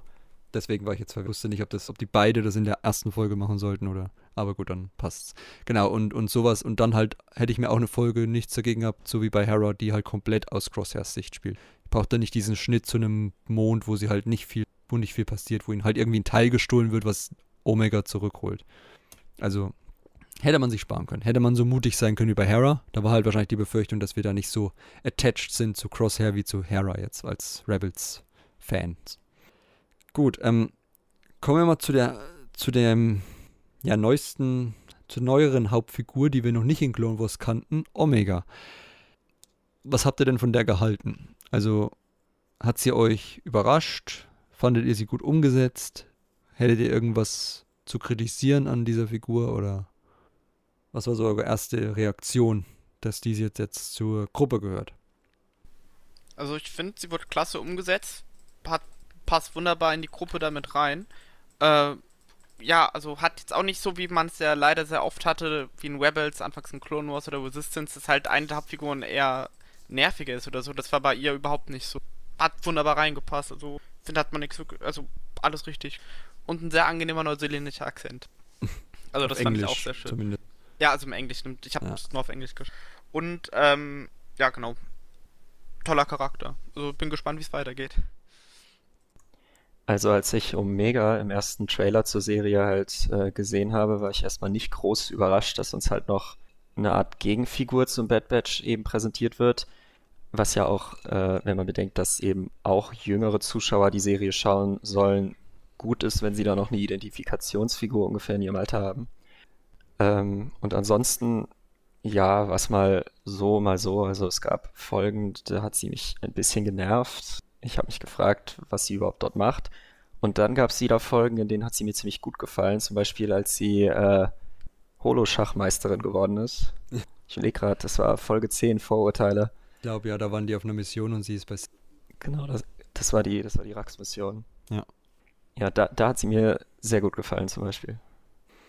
Ja. Und ansonsten, ich fand schade, dass, dass das Geheimnis um sie rum immer relativ nebenbei dann aufgelöst wurde, Schritt für Schritt. Also, dass es keinen großen Reveal-Moment irgendwie gab, sondern dass, ja, dass es halt immer nur so nebenbei dann war. Zum Beispiel auch, als es hieß, dass sie aus der ersten Generation ist und Django's reines Erbgut hätte. Hm. Das war mir dann einfach ein bisschen zu untergegangen. Und dass sie älter ist als der Bad Batch. ist auch wieder so ein typischer Star Wars Brainfuck-Moment so ein bisschen. Weil sie ja wie Boba quasi nicht doppelt so schnell altert, sondern von der Bad Batch ja später entstanden ist.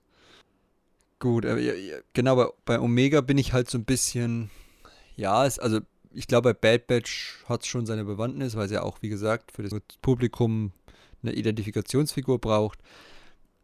Es ist halt sehr nah irgendwie an. In, ja, in Star Wars-Szenen habe irgendwie Angst, dass sich der Trend durchsetzt, dass jetzt jeder irgendeine Art Kind an die Seite gestellt bekommen muss. Also, nur weil es in Mendo funktioniert hat. Man hat jetzt hier nicht diese Niedlichkeitskarte ausgespielt, also würde ich jetzt nicht sagen.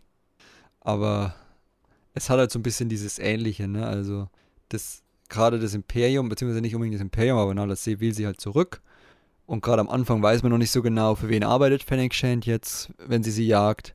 Sie dann so bis Folge 9 ist das ja immer mal so ein, so ein, ja, dauerhafte Bedrohungslage. Bis sie dann beschließen, ja, die ist jetzt eigentlich bei denen eigentlich recht sicher, wenn wir schon früher drauf kommen können, ohne sie dreimal zu entführen. Ähm, deswegen, diese, also die ersten neun Folgen haben sich schon sehr stark nach wir müssen Omega vor den Kopfjägern schützen und es war irgendwie so ein Déjà-vu zu Mandalorian für mich.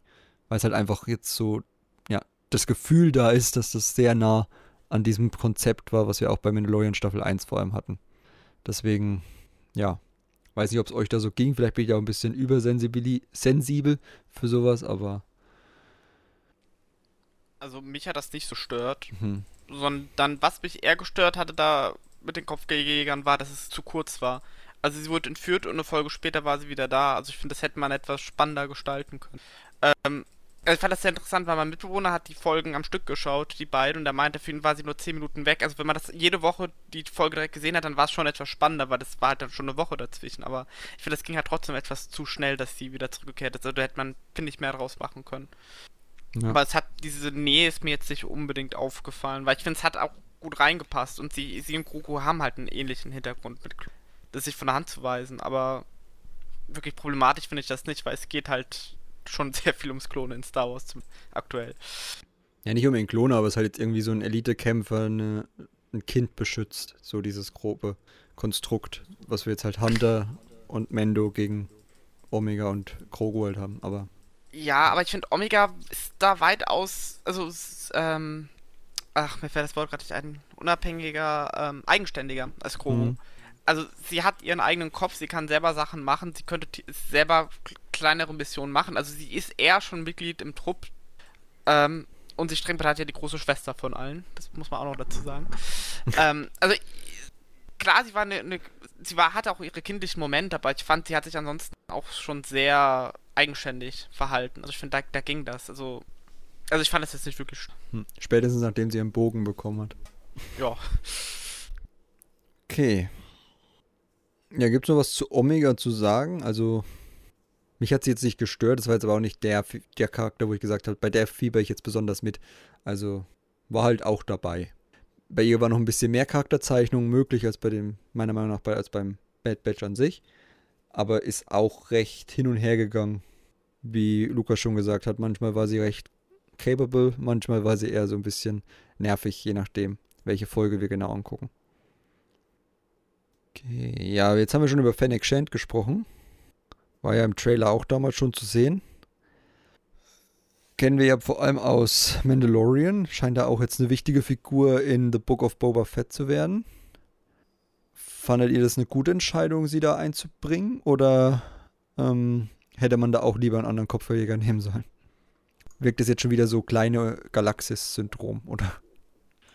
Also ich sag mal so, dadurch, dass wir von Fennec Shand aus der Zeit der Klonkriege und kurz danach ja noch nichts gesehen hatten bisher, ähm, fand ich, war sie eine erfrischendere Wahl als andere Kopfgeldjäger, die wir halt schon äh, oft gesehen haben, also Bosk oder Dengar. Ähm, und sie hat sich auch ziemlich gut gehalten. Das war so mein erster Gedanke, als man sie gesehen hat, dass, wenn man bedenkt, Bad Batch fast 30 Jahre vor The Mandalorian spielt, da ist es dann ähnlich wie mit Bo-Katan, dass ja. zwischen dem animierten jungen Charakter und seiner älteren Version dann nicht wirklich äh, ja, sichtbare Alterung vonstatten ging. Ja gut, ich glaube aber bei Ming Na Wen sieht man immer auch nicht an, dass die schon so alt ist, also die Schauspielerin. Ja, das stimmt auf jeden Fall. Ich glaube, die ist auch nicht sehr alt, aber älter, als man es vielleicht denkt. 63, das heißt, sie ist 57 Jahre, also fast 60. Das sieht man hier, glaube ich, jetzt in Mandalorian auch nicht an. Also von daher, wenn sie da in der Serie 30 Jahre, 27, das könnte man sich mit ein bisschen Fantasie, glaube ich, vorstellen. Ist halt die Frage. Ich weiß nicht, ja, wurde mal bei Bokatan schwerer. Bei Bokatan schwerer, ja. Genau. Aber wurde mal erwähnt, wie alt sie sein soll? In Bad Batch? Nee, wahrscheinlich nicht, oder? Hat, glaube ich, nee, keine Rolle nicht. gespielt. Ja. Aber ja, also bei ihr geht es dann eher noch. Liegt aber an der Schauspielerin als an dem glaubwürdigen, äh, an der glaubwürdigen Figur. Ja. Wir hatten ja auch in der, weiß gar nicht welche Folge das war, in der fünften, glaube ich, einen Rancor, der für Chubba eingefangen werden sollte. Wurde jetzt eigentlich aufgeklärt, ob das der richtige Rancor ist oder nicht? Weil ich gerade hier so meine Kanon-Verknüpfungen angucke. Ähm, ich glaube, Karl Georg weiß das besser, weil, weil der in den Legends ja mehr eine Rolle hat, aber also der, der Rancor in Bad Batch hieß ja Muchi und war, glaube ich, weiblich. Und der Renkor Patesa oder so ähnlich aus Jabba's Palast müsste männlich gewesen sein. Da der Name? Gut zu wissen. Ja, also das ist auch so mein Kenntnisstand dazu. Also weiß nicht, ob das jetzt offiziell gesagt wurde, dass es vielleicht einfach mehrere Rancors hatte. Also, kann ja sein, dass er noch einen hohen Verschleiß hatte, wer weiß. oder die haben wieder, oder es wurde einfach am letzten Punkt wieder Name geändert oder sowas. Ich glaube, Patisa war auch schon der Kanonname. Denk, oder ich will jetzt nichts falsch sagen, aber. Oder es war nur eine leichte Anspielung, wer weiß. Okay, ja. Weiß ich jetzt auch nicht weiter, kann ich viel dazu sagen, weil ich bis jetzt nicht wusste, dass der Rancor in Episode 6 einen Namen hat. Aber gut zu wissen. Und das Geschlecht wusste ich bis jetzt auch nicht. Ja, also nach jetzigem Wissensstand ist es nicht derselbe ja. Rancor. Nee. Okay. Dann war das eine Fehlerfolge. hat sie ja noch nicht mal da in der Hinsicht was, was, was beigetragen zum Kanon. Aber es war, glaube ich, die erste Folge mit Sid. Ja, das war der erste Auftrag von Sid, ja. Also hat sie für die Serie vielleicht was beigetragen, Kontakt mit Sid herzustellen. Die Möglichkeit für weitere Fillerfolgen hat sie eröffnet. Ähm, ich habe mal kurz äh, bei der Wikipedia nachgeschaut. Also der Name Patisa ist, wurde wohl in Aftermath kanonisiert. Also das ist Kanon, das der Ranker so heißt. Okay. Prothesisch für Freund. Also es ist halt die Frage, ob die sich jetzt dran halten oder nicht, aber laut Wikipedia-Kanon ist der Name Patisa Kanon. Okay. Ja, stimmt. In Nachspiel gab es ja die Kapitel mit Malakili. Der, das war der Rank Rancor-Hüter in Jabba's ja, Palast. Ja, ja. Stimmt, ja. Okay, genau, Rex haben wir noch gar nicht groß besprochen. Da hat er da auch so ein paar Auftritte. Ich glaube, den größten hat er auf Brucker, wo er hilft, die Chips zu entfernen. Ich finde es spannend, dass er auf Brucker noch mit seiner klassischen Rüstung rumrennt. Nach, vor allem nach dem, was er dann mit Ahsoka ja in Clone Wars erlebt hat. Also später läuft ja dann eher mit diesem Cape rum und nicht mehr mit Helm und so. Also schon ein bisschen realistischer in der gegenwärtigen Situation, aber da war er noch recht stolz auf seine Klontruppenrüstung. Generell habe ich beim Pet Badge, wenn, wenn ich so drüber nachdenke, immer das Gefühl, auch bei Sits Aufträgen, die rennen halt trotzdem immer zu mit ihrer Klonrüstung rum, ne? Also ist das nicht ein bisschen, wenn die jemand meldet, das ist doch drei Sekunden sind die da, oder? Also sind die aufgeflogen. Ja, wenn ich es mir zurechtbiegen muss, dann sind diese Rüstungen einfach zu individuell, ja. Ja, ja. genau. Also keine Standard. Die Leute kennen die nicht quasi. Es könnten auch irgendwelche Kopfgeldjäger sein, die so, nee. so eine Söldnergruppe. In Vor Resistance zum Beispiel sehen wir auch, dass alte imperiale Rüstungen von jedermann zweckentfremdet wird, werden. Hm. Gut, das ist eine Erklärung, ja. Genau, aber bei Rex, der hatte eine klassische Rüstung auf Braga. Also, ja, wie hat euch Rex denn gefallen? Äh, dass man da ihn eingebunden hat. Wir, haben ja, wir hatten ihn ja in Rebels recht prominent, Clone Wars natürlich und jetzt natürlich auch im Bad Batch als Übergang. Also ich fand, das war eigentlich Schluss, äh, logische Schlussfolgerung, besonders nachdem Cutler Crane aufgetaucht ist und hat eigentlich gut reingepasst. Er hat die Story in logische Wege weiter vorangebracht. Ich war nur überrascht, dass der da schon desertiert ist, weil so wie ich das in Rebels verstanden hatte, wurden die sozusagen also aus dem Dienst entlassen, er Wolf und Gregor. Da war ich halt überrascht, dass dass er halt schon die ganze Zeit vorher außer Dienst war. Also das bin mal gespannt, ob das dann nochmal aufgelöst wird, wie er da mit Wolf und so und warum die ein ATTI haben, dann auf dem Planeten, dessen Namen ich vergessen habe, rumlaufen. Aber, also er war, ich finde es hat gut reingepasst. Wer kennen Bad Batch, das habt ihr in Kronos schon gesehen. Ich fand auch sehr schön die Verbindung, dass die Cutler Crane kennen, weil sie Rex kennen und so. Also das finde ich hat alles sehr gut Sinn gemacht. Mhm. Ähm, ja, was ich etwas komisch fand, war seine Verbindung mit den Matest-Geschwistern, als ob der jetzt schon so eine eigene Widerstandsbasis aufbaut. Das, das fand ich war etwas zu früh, aber vielleicht wird das auch nochmal etwas deutlicher aufgeklärt. Ja, und für mich war es halt rein auf der Meta-Ebene äh, eine schöne Verbindung zu dem Finale von Clone Wars, das letztes Jahr kam. Also durch, durch Rex auftauchen hatte man halt das Gefühl, dass es da jetzt direkt nach dem äh, Siege of Mandalore Mehrteiler hier weitergeht. Und ähm, als er die Serie dann wieder verlassen hat, habe ich mich dabei erwischt, wie ich liebend gerne ab dem Moment eher ihn verfolgt hätte. Also was Rex jetzt in diesem werdenden Imperium erlebt, als äh, die Schadenscharge. Wieder dieses Thema, was wir schon ein paar Mal angesprochen haben. Die genau. Perspektive. Ähm, ja, bei Rex ist es bei mir tatsächlich so, also ich kann Karl Georg auf jeden Fall zustimmen, dass ich nicht finde, dass es jetzt schon Zeit ist, einen Widerstand aufzubauen.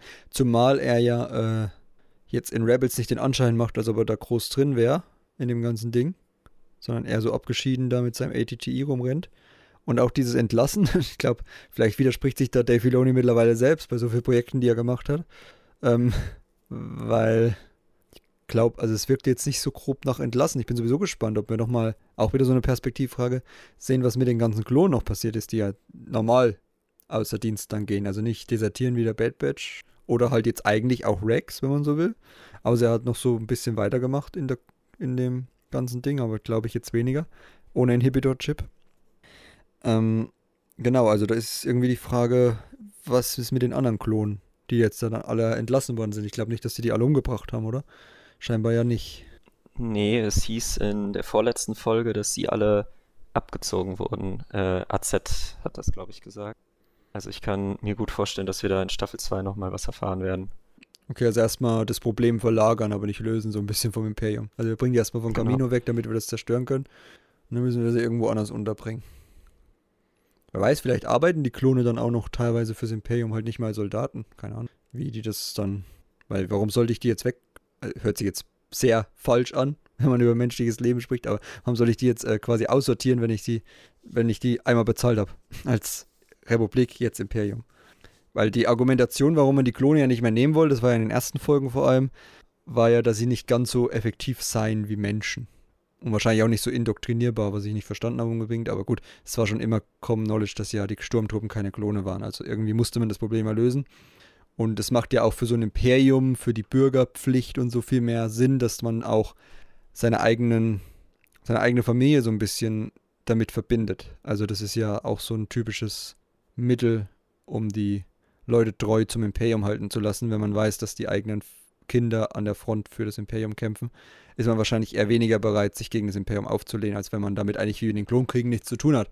Also ich glaube, viele Planeten haben gar nicht, haben sich deswegen sehr viel über die Republik beschwert, weil sie gar keine, weil die Klone nicht wirklich irgendwie mit ihnen zu tun hatten, sondern eher so externe Sachen waren. Und deswegen auch der Krieg sich nicht anfühlte, als ob da wirklich gerade die Republik kämpft, sondern eher als ob die Klone gegen Droiden kämpfen und nicht die Republik gegen Separatisten. Fehlte also so ein bisschen dieses, ja, diese Bürgertreue, wenn man so will. Und die braucht man natürlich bei so einem faschistischen System wie dem Imperium schon eher. Von daher macht es schon mal viel mehr Sinn aus der Sicht. Aber die Argumentation, dass die schlechter kämpfen, habe ich jetzt nicht ganz so gesehen. Also das war so ein Punkt, den ich auch sehr schade finde, weil, also es wird ja besonders in Episode 2 diese, ach, mir fallen wieder die Wörter nicht ein, äh, diese Übermächtigkeit der Klone im Gegensatz zu den Druiden aufgezeigt. Da fand ich es sehr schade, dass da jetzt so einige Klone den Befehl verweigert haben da direkt drauf rumgehackt wurde und gesagt, ja, die müssen ersetzt werden. Aber man muss überlegen, wie viele Klone trotzdem ihre Befehle befolgt haben. Und was ich eigentlich am Anfang erwartet hatte, war, dass wir so eine Klonrebellion auf Kami sehen und auf die Reaktion darauf dann das Klonprogramm eingestampft wird. Und das hätte ich dann weitaus logischer gefunden, als einfach zu sagen, ja, die kämpfen nicht so gut. Weil, also, ich, das, wir sehen ja in den Sturmtruppen, wie gut die kämpfen. Also, die Klone waren da weitaus kompetenter. Äh, und wenn man halt Leute von klein auf im Kampf trainiert, ist ja klar, dass die Klone das ja sein werden. Also ich hätte da einen etwas größeren Grund gern gehabt und gut, jetzt wo Camino zerstört wurde, werden wir wahrscheinlich, also zumindest die Puka zerstört wurde, werden wir wahrscheinlich keine Klonrebellion mehr sehen, aber vielleicht hätte man davor dann noch was machen können, weil dann würde man sagen, gut, okay, weil wenn die sich halt von den Kaminoanern irgendwie falsch, so also extra so programmiert wurden, dass sie denen immer äh, loyal sind oder sowas, also da finde ich, hätte man mehr machen können. Statt einfach nur zu, also wie du schon gemeint hast, das einfach zu sagen, ja, sie kämpft nicht genug. Oder hat zumindest die politischen Hintergründe. Aber wer weiß, vielleicht bekommen wir noch was deswegen.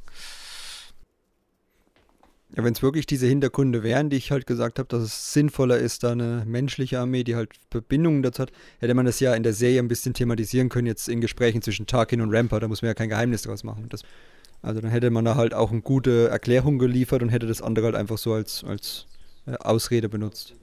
Genau, und da hätten wir dann auch wenigstens etwas Politik drin gehabt und ein bisschen ja. diese Beweggründe warum geschieht. Also, das wäre schöner gewesen, weil so wie es jetzt aktuell ist, ist es ziemlich flach, finde und nicht wirklich nachvollziehbar. Also, da, ich finde, also ich habe das jetzt durch deine Erklärung weitaus nach, besser nachvollziehen können. Also, hoffen wir mal, dass sie es auch so gemeint haben. weil ansonsten ergibt das wirklich keinen Sinn. Hoffe ich auch. Okay. Dann würde ich jetzt zum fast Schluss gerne nochmal auf ähm, die Umsetzung so ein bisschen zu sprechen kommen. Das darf man ja bei so einer Serie auch immer nicht vernachlässigen. Also gerade wenn wir so an Synchronisation, Animation und auch vor allem äh, die Musik denken.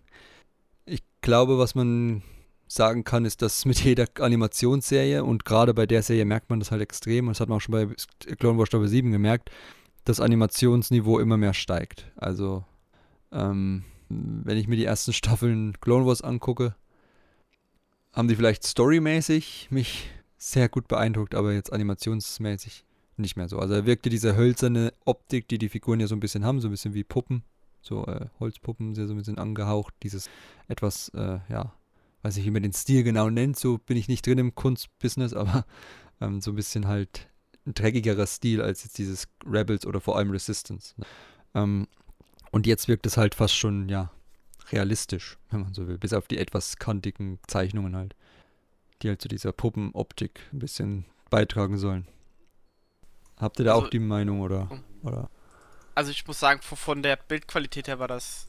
Also ich war sehr oft Folgen, wo ich einfach nur erstaunt war über die Hintergründe. Auch Wylos. Wylos ist eigentlich eine sehr trostlose Gegend. Es ist Wüste und trotzdem haben die es hinbekommen durch die Canyons und einfach durch das ähm, World Design einfach Bahn, ähm, atemberaubende Bilder zu erschaffen. Jetzt auch zum Beispiel mit Wayland am Ende und so. Also es war jedes Mal einfach so ein Staunen in der Folge.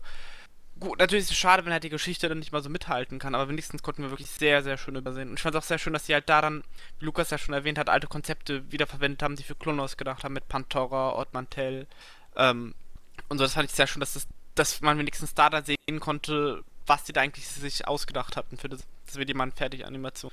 Und das ist für, für mich eine der sehr großen Stärken, was sie daraus gemacht Also die Designs. Und das damit einhergehende Worldbuilding. Ja, da stimme ich voll und ganz zu. Also, ähm, die Serie hat ja den Look aus Clone Wars 7 genommen und teilweise noch so ein bisschen im Detail weiterentwickelt und sah halt wirklich 1A aus. Also, was das Team da heutzutage imstande ist, ist wirklich, wirklich beeindruckend.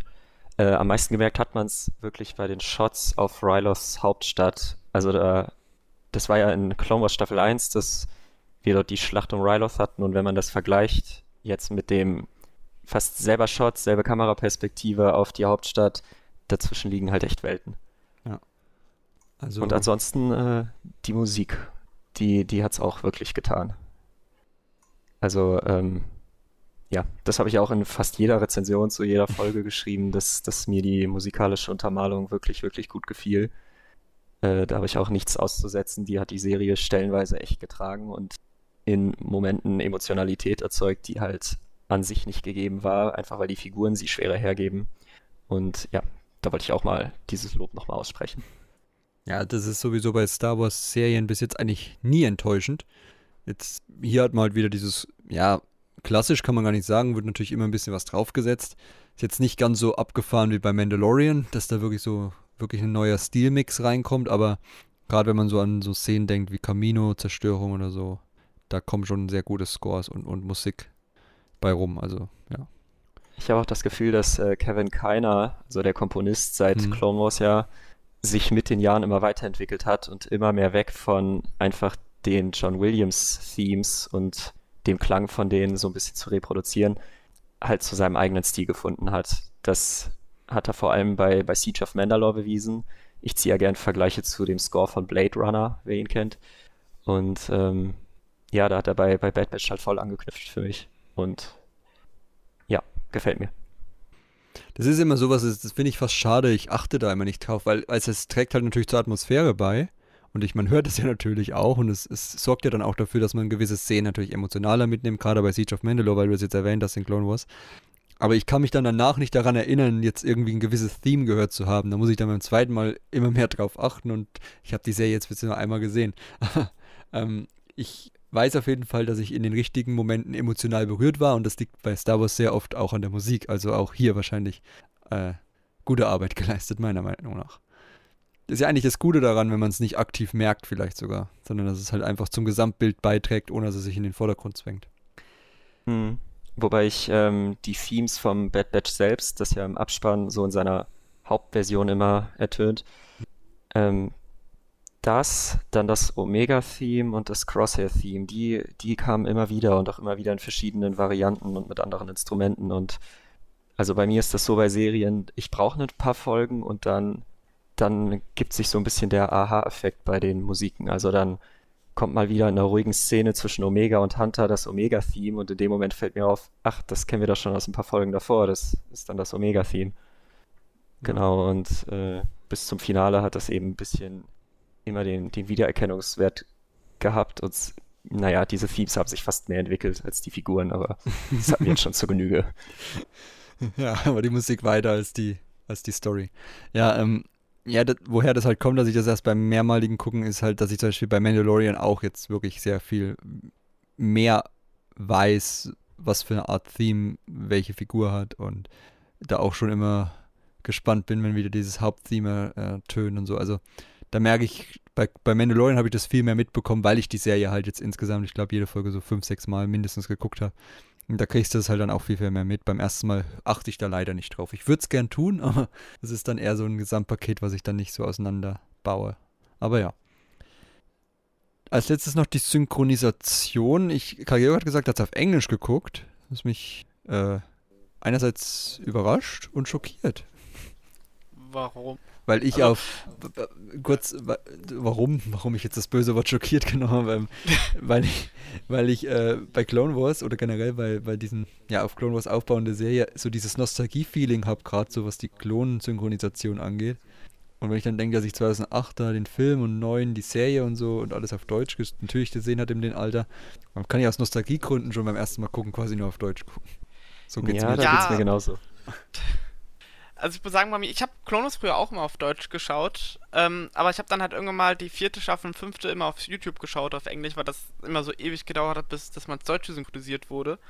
Und dann war ich irgendwie, also ich habe zwar nicht wirklich alles verstanden, aber habe ich teilweise mit Untertiteln geschaut und dann, als so die letzten Folgen der fünften Staffeln waren, die so emotional waren, und dann kamen irgendwie die deutschen Varianten so emotionslos vor, wo sogar den Orden verlässt und das konnte ich mir dann nicht mehr geben. Da habe ich dann angefangen, Clone Wars immer auf Englisch zu schauen.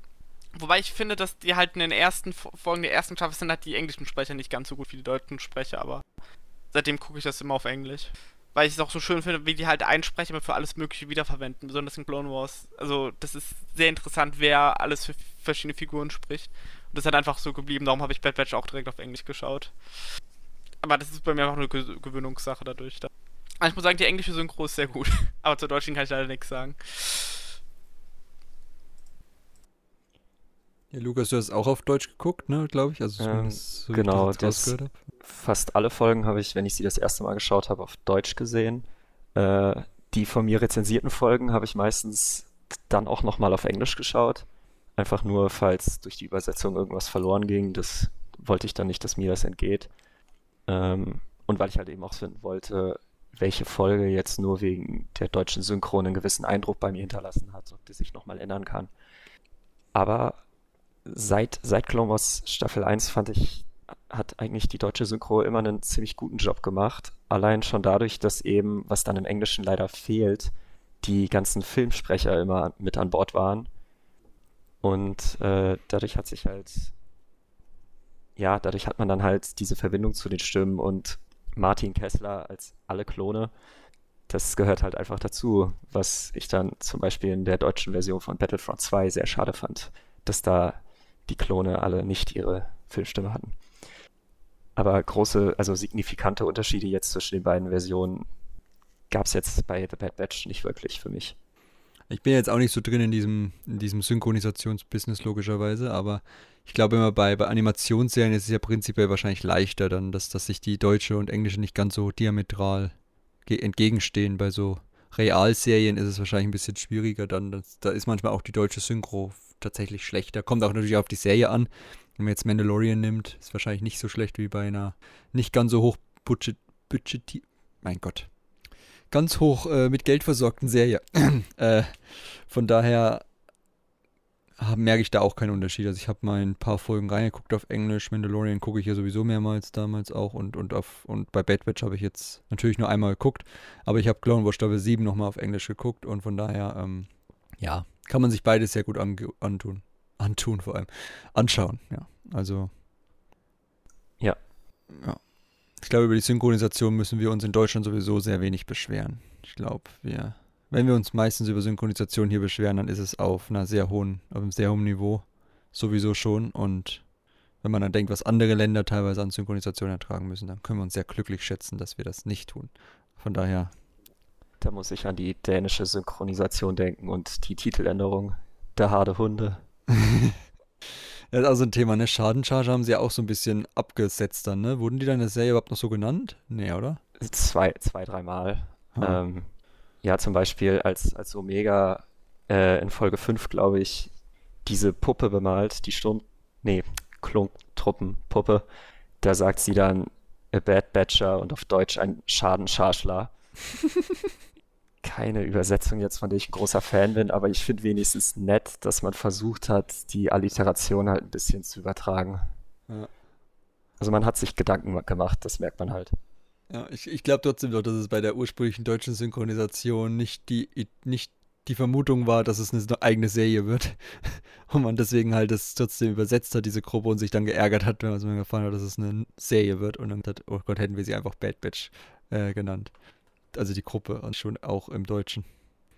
Jetzt halt immer so die Frage mit Eigennamen, ne? Also muss man jetzt Bad Batch übersetzen oder nicht? Kann jeder für sich entscheiden. Ich finde Schadenschauer irgendwie ein bisschen, ja, niedlich fast schon. Also irgendwie, irgendwie drollig so ein bisschen dieser Name, weil es halt einfach nicht so ernst klingt wie Bad Batch.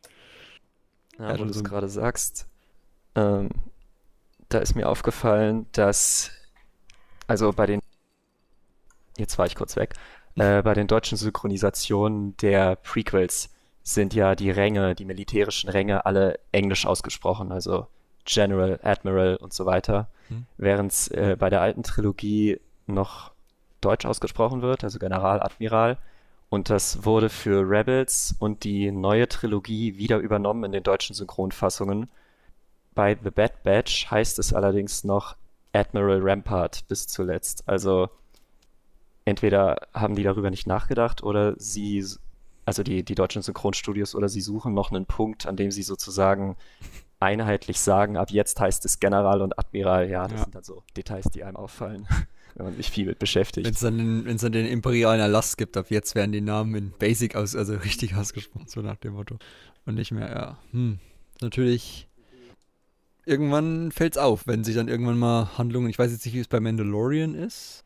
Da sind es auch deutsche Ränge, glaube ich. Ja. Ah ja, gut. Wenn wir uns überraschen lassen. Wobei ich da jetzt noch nie so groß irgendwie, also ich hätte es jetzt, klar, wenn es ein auffällt, ist es natürlich spannend zu gucken, wann sich das jetzt ändert und wer es wie wann gemacht hat. Aber stören tut mich beides jetzt, glaube ich, nicht. Ich finde halt. Nee, ist dann ja auch nur eine Detailfrage. Ja, ja genau. Und, und gerade bei diesen Namen ist halt, muss man auch sagen, sind halt so von englischen Autoren gewählte Namen. Und ich glaube, da klingen die englischen Titel dann auch ein bisschen flüssiger. Admiral Rampart und nicht Admiral Rampart und sowas. Also, ne, ist, also ist die englische Aussprache, glaube ich, gar nicht so schlecht. Aber kann jeder sehen, wie er will, natürlich. Ähm, gut. Um das Ganze mal auf, auf einen Punkt zu bringen, kann man diese Serie als Clone Wars-Fan, habt ihr diese Serie genossen? Oder habt ihr sie an manchen Stellen zu würdigen gewiss, äh, gewusst? Oder sagt ihr, ja, nochmal brauche ich die eigentlich nicht, die Stoffe? Also ich muss sagen, also mir hat's gefallen. Also klar, es war jetzt nicht immer das Niveau, was Clone Wars in den letzten Staffeln hatte, aber es war zum einen schön, dass es mal was Neues gab. Fand schön, jeden Freitag um 9 Uhr vom Fernseher zu sitzen, die neueste Folge anzuschauen. Das fehlt irgendwie, es hat auch, fällt mir gerade an, heute Morgen eigentlich dann auch gefehlt, dass es nicht gemacht werden konnte. Ähm, nee, also es, ich wurde gut unterhalten. Es war einfach sehr schönes Worldbuilding, macht Lust auf mehr. Ähm, ja, und ich finde das Kronos-Fan, das ist eine inoffizielle achte Staffel. Also das sieht man schon einfach am Anfangslogo, wo erst Clone Wars steht, das dann wegbrennt und Bad Batch da steht. Ähm, darum würde ich sagen, wenn man Clone Wars gemocht hat, sollte man da auf jeden Fall weiterschauen. Aber ich denke mal, fürs, ich weiß nicht, ob man das wirklich fürs große Ganze ungefähr sehen muss, wenn man jetzt nicht unbedingt Clone Wars vorher gesehen hat. Finde ich jetzt eher schwerer zu sagen, aber wenn man Clone Wars mochte, dann ist die Serie auch gut. Ja, da gehe ich mit. Ähm, ich fand es ganz nice to have.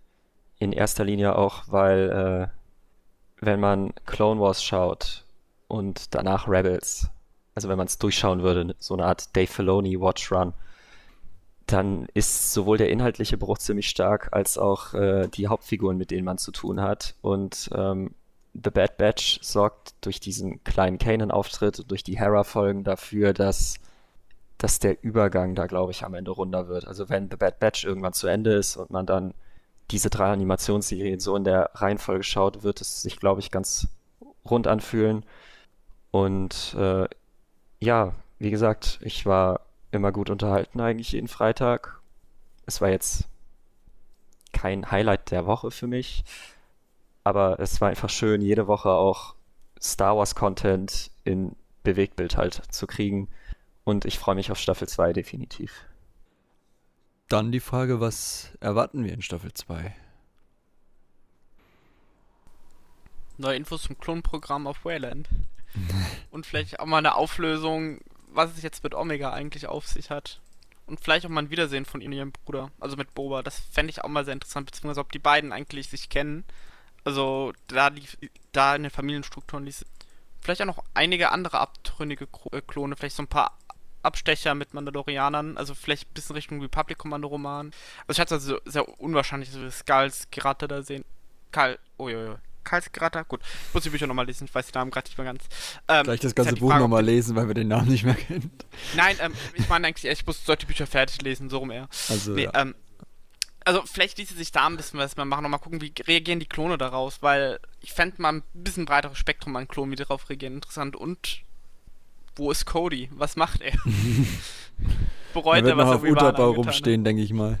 Ja, und denkt doch nach. Nee, also, also, mein, es ließ sich noch viel machen.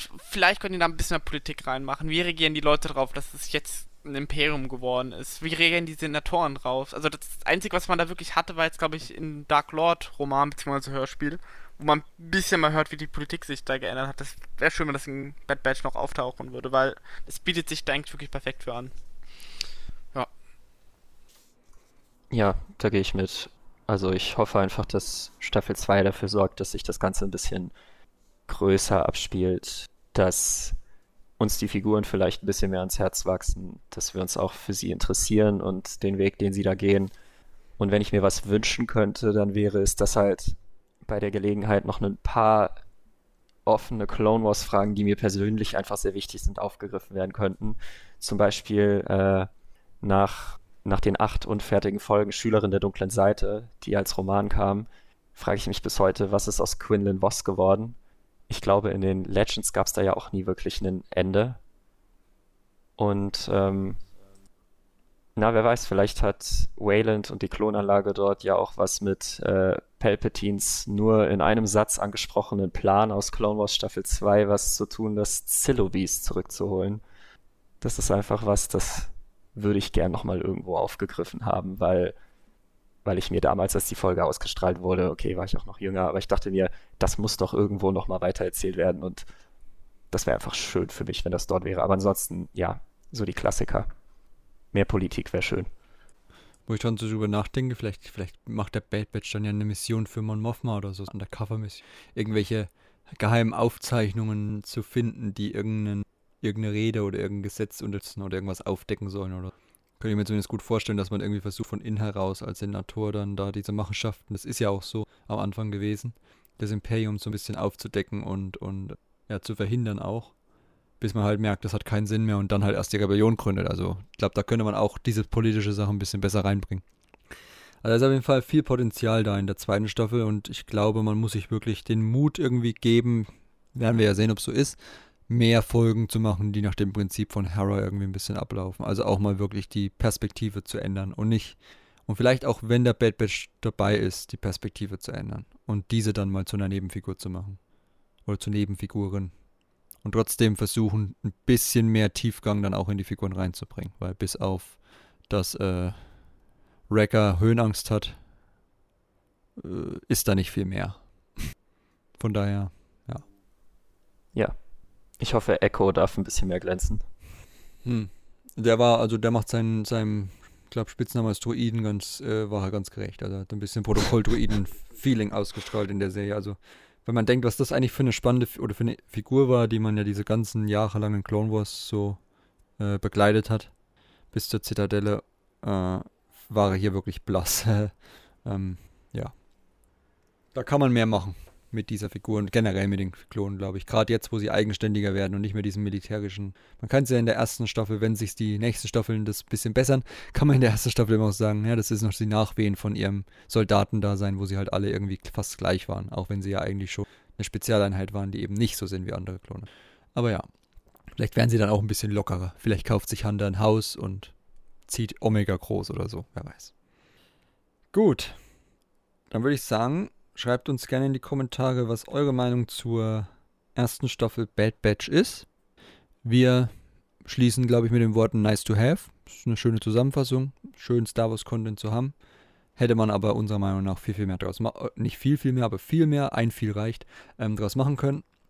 Indem man einfach sich nicht auf eine Perspektive festgelegt hätte und an dem Clone Wars Erfolgskonzept so ein bisschen äh, ja, entlang gehangelt hätte. Genau. Dann bedanke ich mich sehr bei Lukas. Vielen Dank, dass du heute dabei warst bei dem Jedi Cast. Ich hoffe, es hat dir auch Spaß gemacht.